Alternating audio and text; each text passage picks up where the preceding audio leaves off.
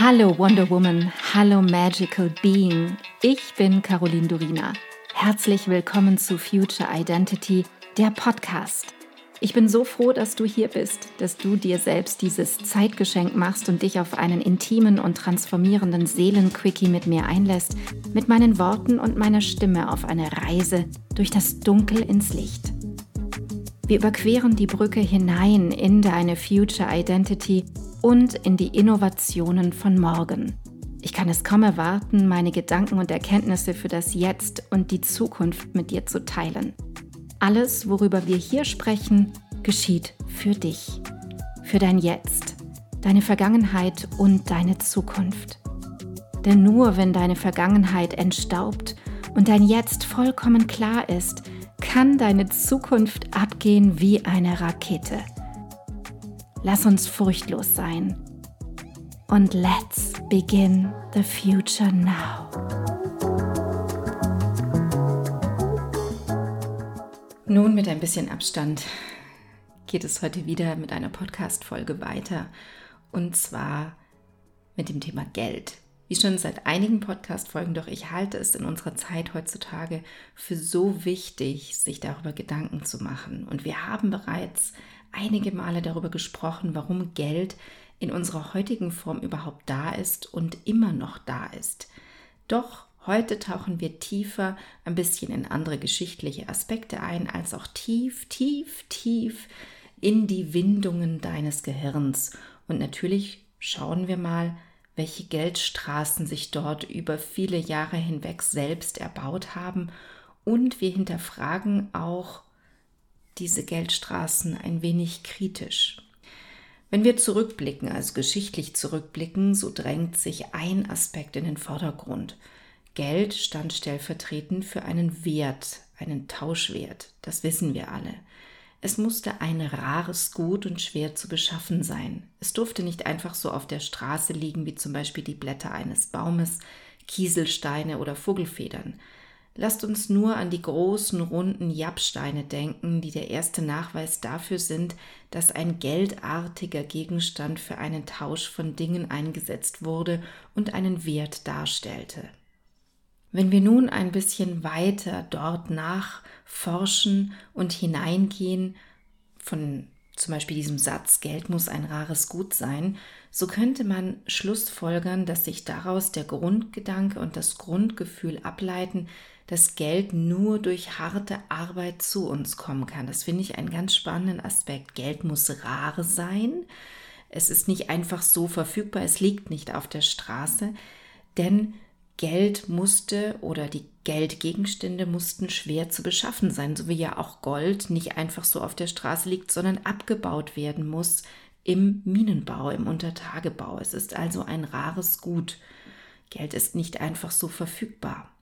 In der Geschichte der Geldentwicklung gibt es drei Hauptbereiche. Erstens das Hartgeld oder das, was als Hartgeld bezeichnet wurde, aber es ist, entspricht nicht unserem Coin Money, unserem Sound Money. Das Hartgeld hatte mythischen und magischen Charakter. Das waren Zähne, Krallen, Klauen und man sprach auch davon, deswegen dieser magische Charakter, dass diese Zähne oder Krallen die Kraft des Tieres enthielten von dem sie stammten und sich übertrugen auf die Person, die diese Kralle oder Klaue besaß. Auch das war ein Tauschwert, eine Form von Geld. Dann kennen wir das Zahlgeld, das einen Eigenwert besaß, das meistens so wie heute in übertragener Form eben damals oder zu früher Zeit aus Edelmetallen bestand. Und heute kennen wir das Tauschgeld, auch Zeichengeld oder Verkehrsgeld genannt, das Material ohne großen Eigenwert, zum Beispiel Papier. Jedoch wurde dadurch Geld sehr transportabel, also große Mengen an Geld und idealerweise, idealerweise auch heute, was aber in der Realität nicht der Fall ist, fälschungssicher. Zu Beginn waren das Tausch- oder Schuldscheine bis hin zu heute elektronisch gespeicherten Gut- und Lastschriften oder eben der Blockchain-Technologie. Das Geld unterliegt keiner linearen, sondern einer zyklischen Entwicklung von abstrakt magisch, also Überhöhung durch Tier- und Ahnengeister, wie in der ersten Stufe erklärt, zu konkretem materiellen Wert wie Gold, Kupfer oder Silber, hin zur Abstraktion und vage definierten staatlichen Versprechen der Papierwährungen oder des elektronischen Geldes oder wie des digitalen Geldes. Somit kommen wir mit unseren Überlegungen mehr und mehr in der Jetztzeit an.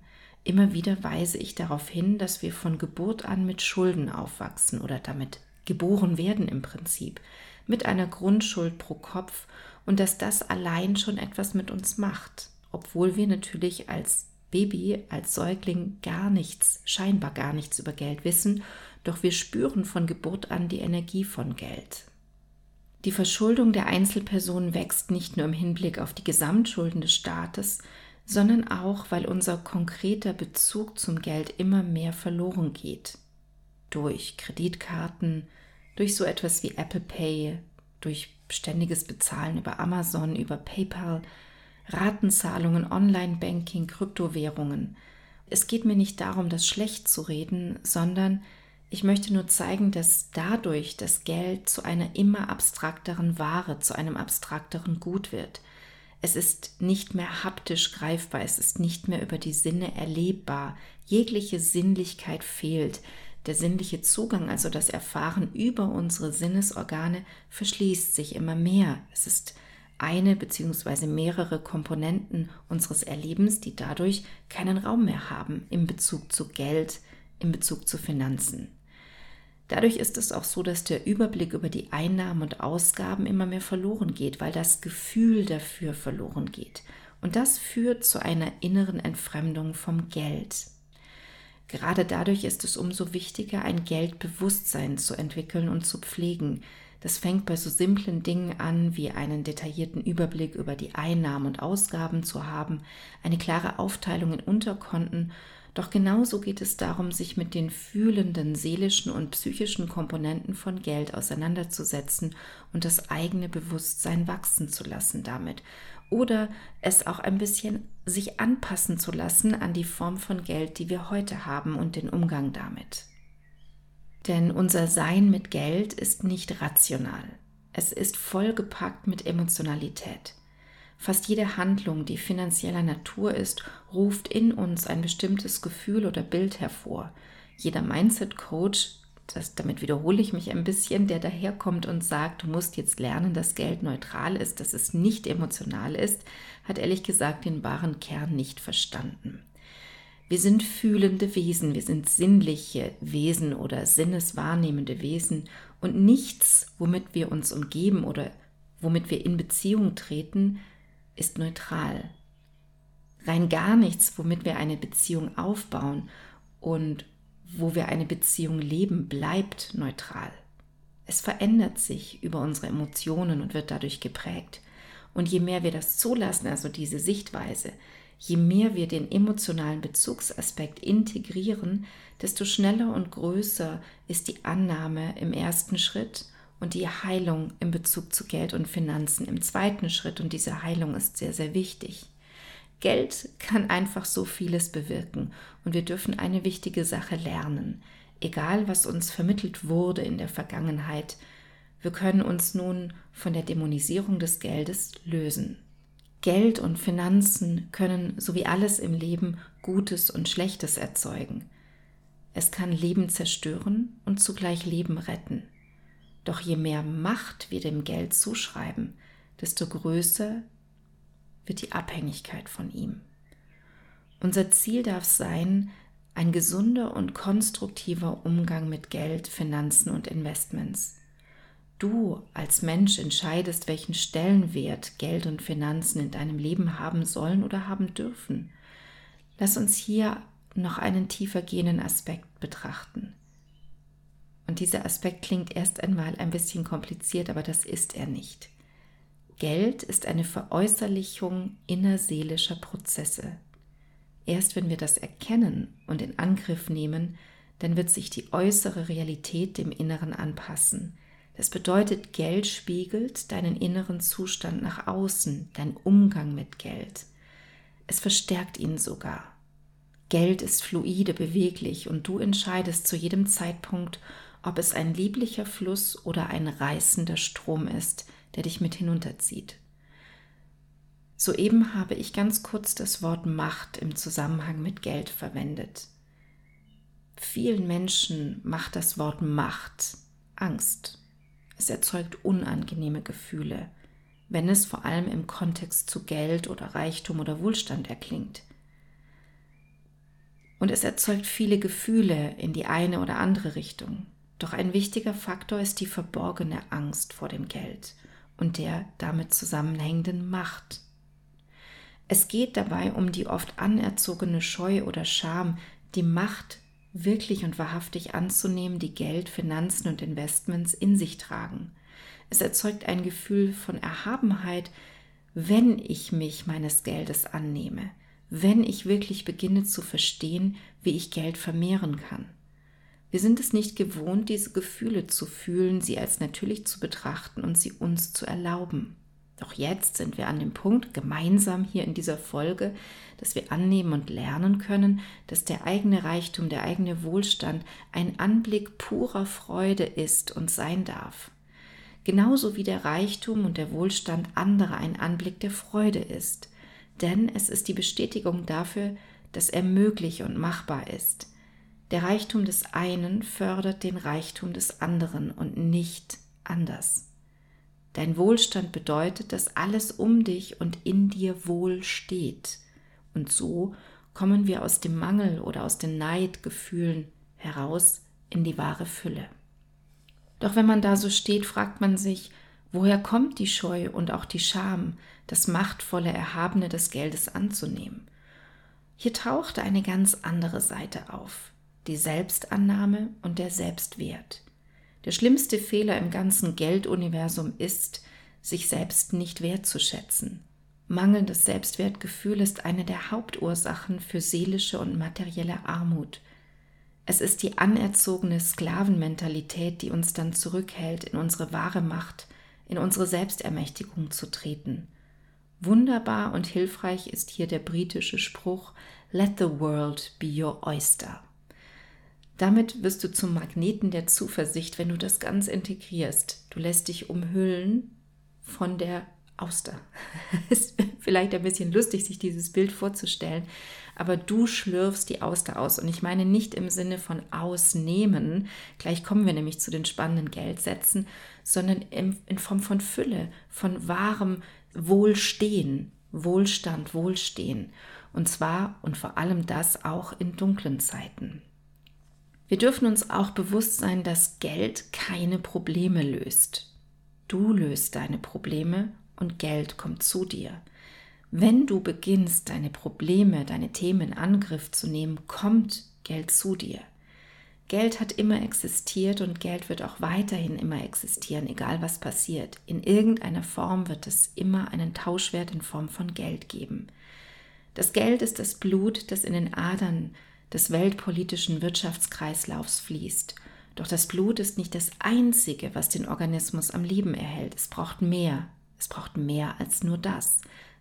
Es braucht Herz, Gehirn, Leber, Nieren und so weiter. Und wenn wir das erkennen, erkennen wir auch, dass wir nicht machtlos sind. Wir sind Teil des Organismus, wir sind Teil des Systems und wir haben eine wichtige Aufgabe darin. Deine Hauptaufgabe besteht darin, dich aufmerksam um all die Einzelteile zu kümmern, zu verstehen, was sie brauchen, um optimal in der Gemeinschaft zu funktionieren, in diesem Organismus. Es gibt noch eine weitere kleine Aufgabe zu knacken. Du darfst deinen Intellekt und deinen Verstand dazu bewegen, dass er dir beim Größten hilft, die Irrtümer unseres Gelderlebens aufzudecken, die das geformt haben, was wir Wirklichkeit nennen. Denk mal ein bisschen über diesen Satz nach. Die Irrtümer aufzudecken, die Illusion, die damit gemeint ist, aufzudecken. Wenn das, was ich gerade beschrieben habe, mit diesem einen Satz wirklich eintritt, können wir uns für eine andere Realität, oder eine andere neue Daseinsform mit uns selbst, der Welt und dem Leben und den Menschen und dem Geld und den Finanzen entscheiden. Wenn genau das aufgedeckt und enthüllt ist, übernimmst du Verantwortung für dein Sein. Doch bevor die heutige Folge beendet ist, möchte ich dir gerne noch ein paar Standardgeldsätze mit an die Hand geben. Super spannend. Probiere Folgendes aus. höre mir für die kommenden Minuten zu, und zwar so, dass all deine Sinnesorgane, deine Fühler, dein sinnliches Erleben aufgerichtet sind, dass du wachsam, achtsam und fühlend bist. Spüre, wie dein Körper auf die kommenden Sätze reagiert. Erinnert er sich? Fühlt es sich gut oder schlecht an? Fühlt es sich warm oder kalt an? Kommt ein Ja oder Nein, wenn du die Sätze hörst? Eine Annahme oder ein Widerstand auf? Es gibt dabei kein richtig oder falsch, das kennst du schon von mir. Alles darf sein.